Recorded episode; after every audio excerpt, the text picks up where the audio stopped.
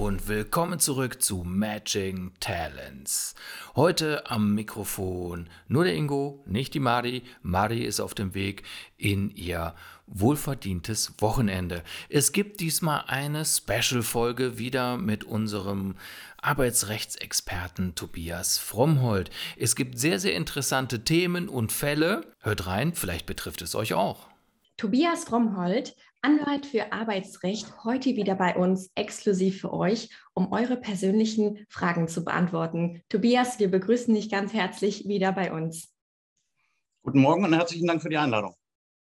Tobias, wir haben super spannende Fragen von unseren äh, Social Media Abonnenten bekommen und ich würde sogar sofort mit der ersten starten, die ich auch sehr interessant fand. Und zwar ging es um eine Dame, sie hat einen Kündigungsbescheid erhalten, weil sie am Arbeitsplatz TikTok-Videos gedreht hat. Und jetzt stelle ich mir als Nicht-Jurist die Frage, ich habe in meinem Hinterkopf so, a, was ist mit den Mahnungen, Minimum 1 bis 3 und b, ist die Kündigung überhaupt wirksam, sofern die Beweisführung nicht gewährleistet ist, dass man wirklich sagen kann, okay, die Videos wurden zu den Arbeitszeiten gedreht. Das ist so natürlich ähm, nicht ganz einfach zu beurteilen. Ähm, auch bei Kündigungen gibt es ja äh, dann oftmals ähm, Einzelheiten in den, in den Konstellationen. Es macht sicherlich einen ganz, ganz wesentlichen Unterschied, wie du schon zu Recht gesagt hast. Ist das tatsächlich während der Arbeitszeit gewesen? Ist das während einer Pause gewesen?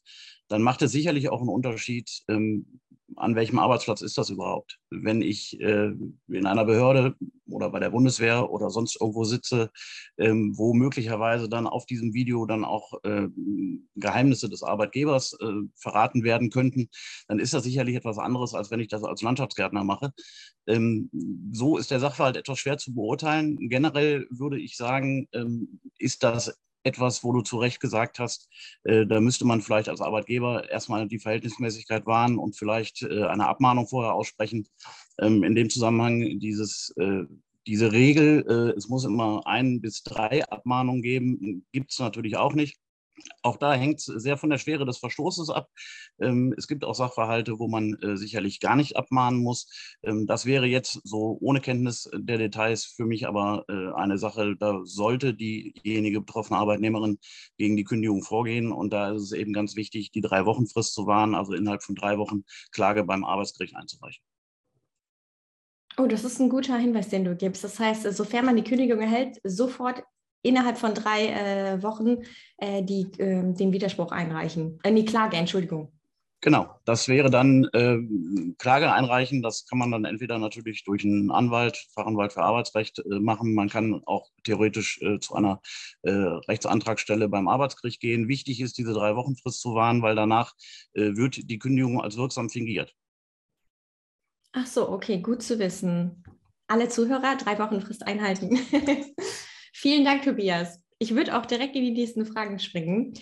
Ähm, ja, jetzt sind alle das Thema Leid, aber das Thema Remote Work, Homeoffice-Tätigkeiten wird ja doch ähm, von einigen Unternehmen noch intensiver gelebt und immer mehr äh, gelebt.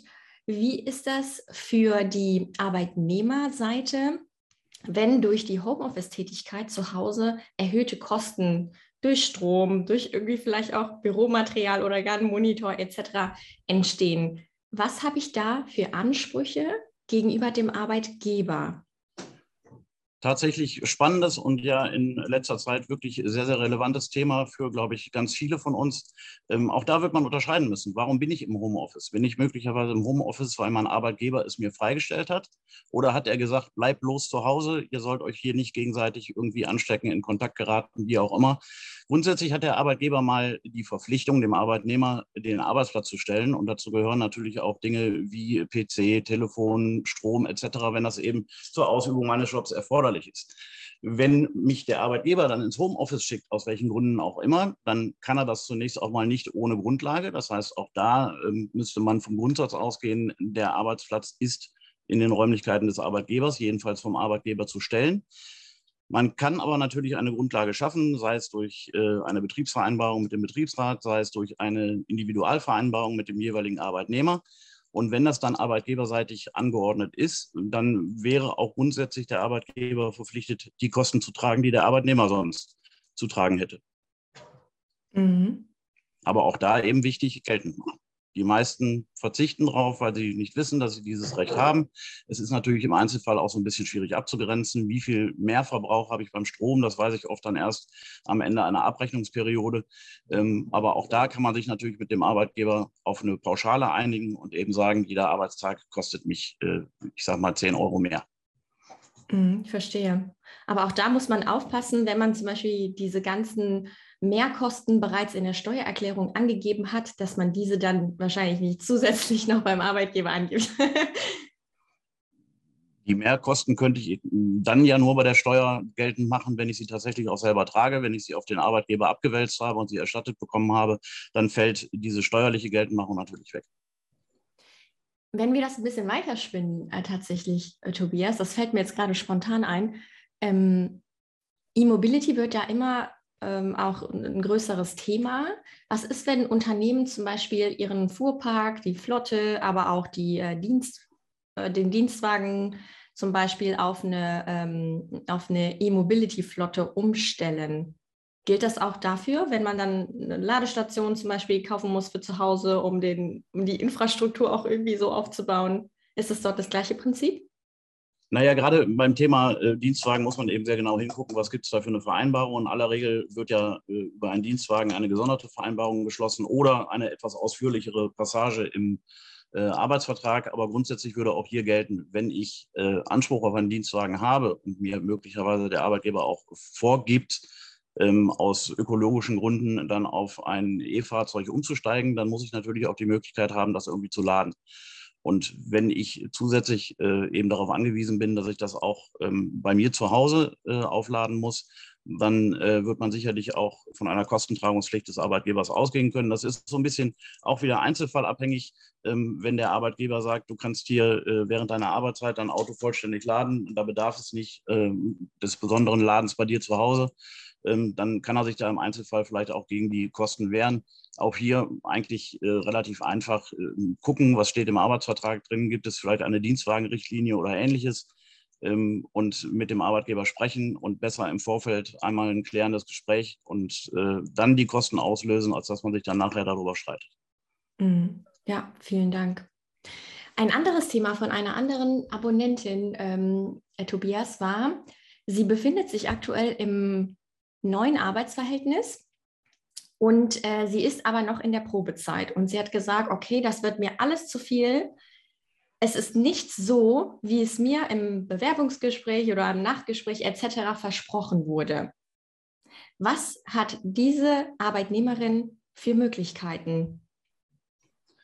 Naja, grundsätzlich ähm, hat sie natürlich gerade in der Probezeit die Möglichkeit, mit verkürzter Frist das Arbeitsverhältnis wieder zu kündigen. Und das sollte ja nicht nur auf Arbeitgeberseite, sondern auch auf Arbeitnehmerseite äh, sozusagen das die letzte Maßnahme sein. Insofern äh, empfiehlt es sich hier vielleicht auch, äh, über seine Unzufriedenheit einmal zu sprechen, möglicherweise ähm, auch mal, wenn es so etwas in einem Unternehmen gibt, mit dem Betriebsrat zu sprechen und zu sagen, bestimmte Dinge äh, sind hier nicht so, wie es mir zugesagt worden ist, welche Möglichkeiten haben wir, da Abhilfe zu schaffen. Ansonsten bleibt eben eigentlich dann nur noch, äh, und dafür gibt es ja die Probezeit, sowohl für Arbeitgeber als auch für Arbeitnehmer, dann eben als letzte Maßnahme zu sagen, dann passt es eben einfach nicht. Und dann hat man ja die Möglichkeit, sanktionslos, zumeist mit einer Zwei-Wochen-Frist, äh, dann das Arbeitsverhältnis auch wieder zu kündigen. Und wie ändert sich die Situation, wenn die Probezeit bereits abgeschlossen ist? ändert sich nur insoweit, als dass dann möglicherweise längere Kündigungsfristen gelten. Ähm, das richtet sich dann äh, nach dem Arbeitsvertrag beziehungsweise nach dem Gesetz 622 BGB kann man dann mal reinschauen, wenn man im eigenen Arbeitsvertrag nichts findet. Dort sind die Kündigungsfristen für Arbeitgeber und für Arbeitnehmer festgelegt und ähm, da gibt es dann gewisse Jahresstaffeln, wo dann längere Kündigungsfristen gelten. Ähm, aber letztlich hat man als Arbeitnehmer immer die Möglichkeit, äh, mit maximal der gesetzlichen Frist dann eben aus dem Arbeitsverhältnis äh, rauszukommen. Es sei denn, es ist etwas anderes vereinbart, muss man einmal in den Arbeitsvertrag reinschauen. Ähm, aber die Kündigungsmöglichkeit äh, hat man als Arbeitnehmer immer. Hm. Aber es ist schön, dass du nochmal darauf hinweist, gerne nochmal offen und transparent das Gespräch mit dem Vorgesetzten suchen, bevor man dann eben die, ähm, ja, ich sag mal, die letzten Schritte einleitet, wenn man so will. Ja, das gilt, denke ich, für Arbeitgeber wie für Arbeitnehmer. Auch äh, wechselseitige Unzufriedenheit kann es ja äh, insbesondere am Arbeitsplatz immer mal geben. ähm, aber dann nicht sofort die Flinte ins Korn werfen, sondern vielleicht noch mal das Gespräch suchen. Manchmal ist es ja auch tatsächlich so, dass man von der wechselseitigen Unzufriedenheit gar nichts weiß. Und äh, wenn man die Möglichkeit hat, dann sowas durch ein klärendes Gespräch, möglicherweise moderiert durch Betriebsrat oder ähnliches, ähm, zu klären und dann eine Besserung herbeizuführen, dann ist das immer sinnvoller, als direkt die Reißleine zu ziehen. Ja, klasse. Äh, Tobias, ich hatte in meinem Freundeskreis tatsächlich äh, jüngst das Gespräch mit einer ähm, Freundin, Kollegin. Sie sagte, äh, ja, ich befinde mich jetzt im Urlaub und ähm, das ist ein genehmigter Sonder-Bildungsurlaub. Was habe ich als, also mir war persönlich das Thema gar nicht bewusst, äh, dass es sowas auch existiert vielleicht oder dass man Anspruch darauf hat. Was gibt es unabhängig von A, Krankheit, B, diesen Sonderurlaubstag oder vielleicht auch eine Beerdigung etc. für zusätzliche Urlaubsansprüche, die ich über meinen Vertrag sozusagen mit dem Arbeitnehmer habe? Also das erste Thema, was du gerade angesprochen hast, äh, ist ja schon mal ein ganz relevantes. Das ist aber vielen auch gar nicht bewusst. Ähm, es gibt in äh, beinahe allen Bundesländern, bis auf zwei, aber insbesondere Nordrhein-Westfalen, ähm, Anspruch auf sogenannten Bildungsurlaub. Da habe ich also die Möglichkeit, für bis zu fünf Tage an äh, Bildungsurlaub äh, teilzunehmen und mich da fortzubilden. Das muss aber nicht nur Bildung sein. Ähm, das können auch so Sachen sein wie Stressbewältigung, Yoga, Sprachkurse etc. Ähm, wichtig ist auch da ähm, vorher den Dialog mit dem Arbeitgeber zu suchen. Dann sollte man sich einen zertifizierten Anbieter suchen, denn nur dann gibt es auch diesen gesetzlichen Anspruch auf den Bildungsurlaub und ähm, im Vorfeld sicherlich dann auch über die Kosten zu sprechen. Äh, da gibt es keine allgemeine Kostentragungspflicht des Arbeitgebers. Für bestimmte Sachen wird der Arbeitgeber möglicherweise sogar Verständnis haben und sagen, klasse, beteilige ich mich daran. Wichtig eben da einmal vorher darüber zu sprechen und nicht einfach nur den Antrag einzureichen, auch wenn das vielleicht formal äh, reichen würde. Ähm, anderes Thema sind natürlich die Sachen, die du gerade angesprochen hast. Ähm, Ganz Tobias, entschuldige, entschuldige dich zu unterbrechen. Du sagtest, zwei Bundesländer sind von dieser Regelung ausgeschlossen, Nordrhein-Westfalen und was war das zweite? Nee, Nordrhein, in Nordrhein-Westfalen gibt es diese gesetzliche Regelung. Ich glaube, in Bayern und in Sachsen gibt es glaube ich. Ah, okay, danke, sorry. Nee, alles gut. Ähm, anderes Thema ist die Frage, steht mir Urlaub zu, äh, wenn ich selber heirate, wenn meine Partnerin oder ich selber ein Kind bekomme, ist nicht relevant. Selber gibt es dann für die werdende Mutter ja den, ohnehin den Mutterschutz. Ähm, aber der werdende Vater, ob der Anspruch auf Sonderurlaub hat, auch da ähm, bitte der erste Blick äh, in die für mein Arbeitsverhältnis anwendbaren Regelungen, also sprich in meinen Arbeitsvertrag gucken. Gibt es eventuell eine Betriebsvereinbarung in meinem Unternehmen oder regelt der Tarifvertrag dazu etwas? Ähm, beispielsweise für den Bereich des öffentlichen Dienstes äh, regelt der TVÖD, also der Tarifvertrag für den öffentlichen Dienst, solche Sachverhalte. Da gibt es dann eine ganz klare Regelung, wann ich wofür wie viel Urlaub bekomme. Ähm, in privaten Arbeitsverhältnissen gibt es manchmal solche Regelungen nicht. Und dann gibt es viele, die äh, diese ähm, Regelungen im TVED so ein bisschen analog äh, heranziehen und da reingucken, was ist denn da geregelt. Ähm, generell auch hier ähm, mit dem Arbeitgeber kommunizieren, sagen, was habe ich äh, für einen also warum kann ich an diesem Tag nicht zur Arbeit kommen oder warum möchte ich nicht zur Arbeit kommen? Ähm, die gesetzliche Regelung in äh, 616 BGB gibt da nicht allzu viel her, aber der Rechtsgedanke da ist, wenn der Arbeitnehmer unverschuldet an äh, der Arbeitsleistung nicht äh, teilnehmen kann, dann hat er grundsätzlich einen Anspruch auf Freistellung bei ähm, Bezahlung. Ähm, insofern äh, nicht einfach einreichen und sagen, ich möchte jetzt drei Tage Urlaub haben, weil ich heirate, sondern auch da äh, wichtig, einmal vorher kommunizieren, sprechen, fragen, welche Ansprüche habe ich und wenn sie einfach pauschal verweigert werden, äh, sich dann gegebenenfalls dann nochmal rechtlichen Rat holen. Mhm. Okay, das, wir fassen nochmal zusammen. Also wir haben den äh, geregelten Urlaub ähm, im Arbeitsvertrag. Wir haben das Thema Krankheit. Nach drei Arbeitstagen, korrigiere mich gerne, muss dann auch eine Arbeitsunfähigkeitsbescheinigung vom Arzt äh, attestiert werden. Wir haben das Thema Heirat. Wir haben das Thema Beerdigung. Wir haben das Thema äh, Bildungsurlaub. Und ich meine, das wäre alles, oder? Oh, ach so, warte mal. Wir haben, das habe ich jetzt auch letztens mitbekommen, Umzüge. Darf ich, habe ich da auch nochmal einen Sonderurlaubsanspruch? Also grundsätzlich, äh, wenn sich da nichts aus dem Arbeitsvertrag ergibt, grundsätzlich mal nach dem Gesetz nicht. Ähm, etwas mhm. anderes kann natürlich insbesondere dann gelten, wenn ich äh, umziehe, weil mein Arbeitgeber es von mir verlangt. Also beispielsweise bei der Verlagerung an einen anderen Standort, bei einer Versetzung oder ähnlichem, dann wird man sicherlich sagen, ähm, das ist äh, arbeitgeberseitig veranlasst. Dann wird dieser Umzug äh, dann auch als Arbeitszeit berechnet werden müssen. Ähm, auch da muss man sich dann eben den Einzelfall angucken. Wenn man die Möglichkeit hat, an einem Wochenende umzuziehen, ist das natürlich äh, grundsätzlich dann dem vorzuziehen. Aber ähm, wenn es arbeitgeberseitig veranlasst ist, äh, würde ich in jedem Fall mal äh, erfragen, inwieweit ich dafür bezahlt von der Arbeitsleistung freigestellt werde. Das ist so schön. Ich lerne immer wieder was Neues dazu. Aber dass man, dass es nicht gesetzlich geregelt ist bei Umzügen, dann das ist ja auch wichtig zu wissen. Aber auch da wieder, äh, es ist ne, immer die Empfehlung, immer das Gespräch mit dem äh, Vorgesetzten oder Abteilungsleitung etc. suchen. Tobias, du hast bald geschafft. Ich mag die Juristen, die sind sehr effizient und äh, arbeiten gut ab. Wir hatten noch eine Frage und ähm, die zielt so ein bisschen darauf ab, ob man so eine Doppeltätigkeit auch führen darf. Angenommen, ich befinde mich im Arbeitsverhältnis, habe aber bereits gekündigt habe aber irgendwie noch Tonnen von Urlaub und keine Ahnung, Überstundenabbau etc. Ich mache es jetzt mal an Daten fest, damit es für die Hörerschaft ein bisschen angenehmer ist zu folgen. Angenommen, mein Arbeitsverhältnis endet jetzt diesen Monat am oder nächsten Monat am 30. Äh, Juni 2022 und ich würde gerne den neuen Vertrag schon zum 1. Juni unterzeichnen, weil ich habe ja eh noch Urlaub und arbeite ja nicht aktiv. Die Frage, ist das rechtswidrig? Darf ich das? Wie gehe ich mit so einem Sachverhalt um? Also grundsätzlich ähm, gibt es in beinahe allen Arbeitsverträgen äh, dann nochmal vertraglich fixiert auch äh, das, das Verbot, zwei äh, volle Arbeitsverhältnisse gleichzeitig zu haben.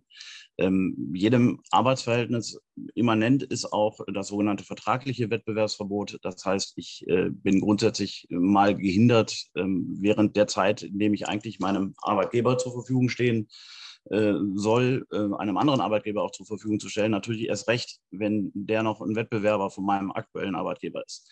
Ähm, Urlaubszeit ist die Zeit tatsächlich, die auch vom Arbeitnehmer genutzt werden muss, um sich zu erholen. Das ist der sogenannte Erholungsurlaub.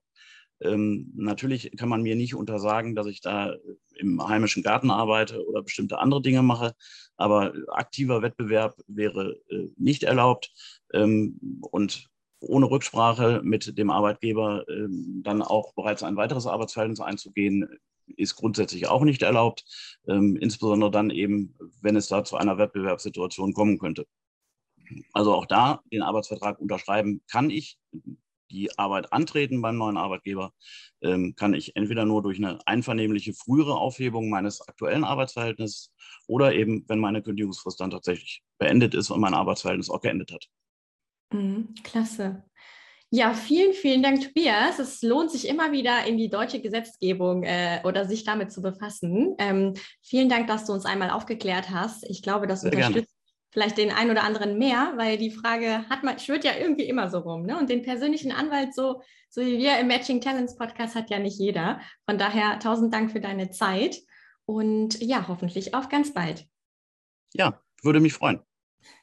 Das war es auch schon wieder mit deiner neuesten Folge des Matching Talents Podcast. Wir wollen ein ganz großes Dankeschön sagen an alle, die auf iTunes eine 5-Sterne-Bewertung und eine tolle Rezension geschrieben haben, denn damit helft ihr anderen uns zu finden. Wenn du Anmerkungen oder Fragen an unsere Interviewgäste, an unseren Fachanwalt für Arbeitsrecht oder an uns hast, schreibe uns eine Nachricht über Instagram unter Matching Talents Podcast. Denn wir bringen Talente zusammen.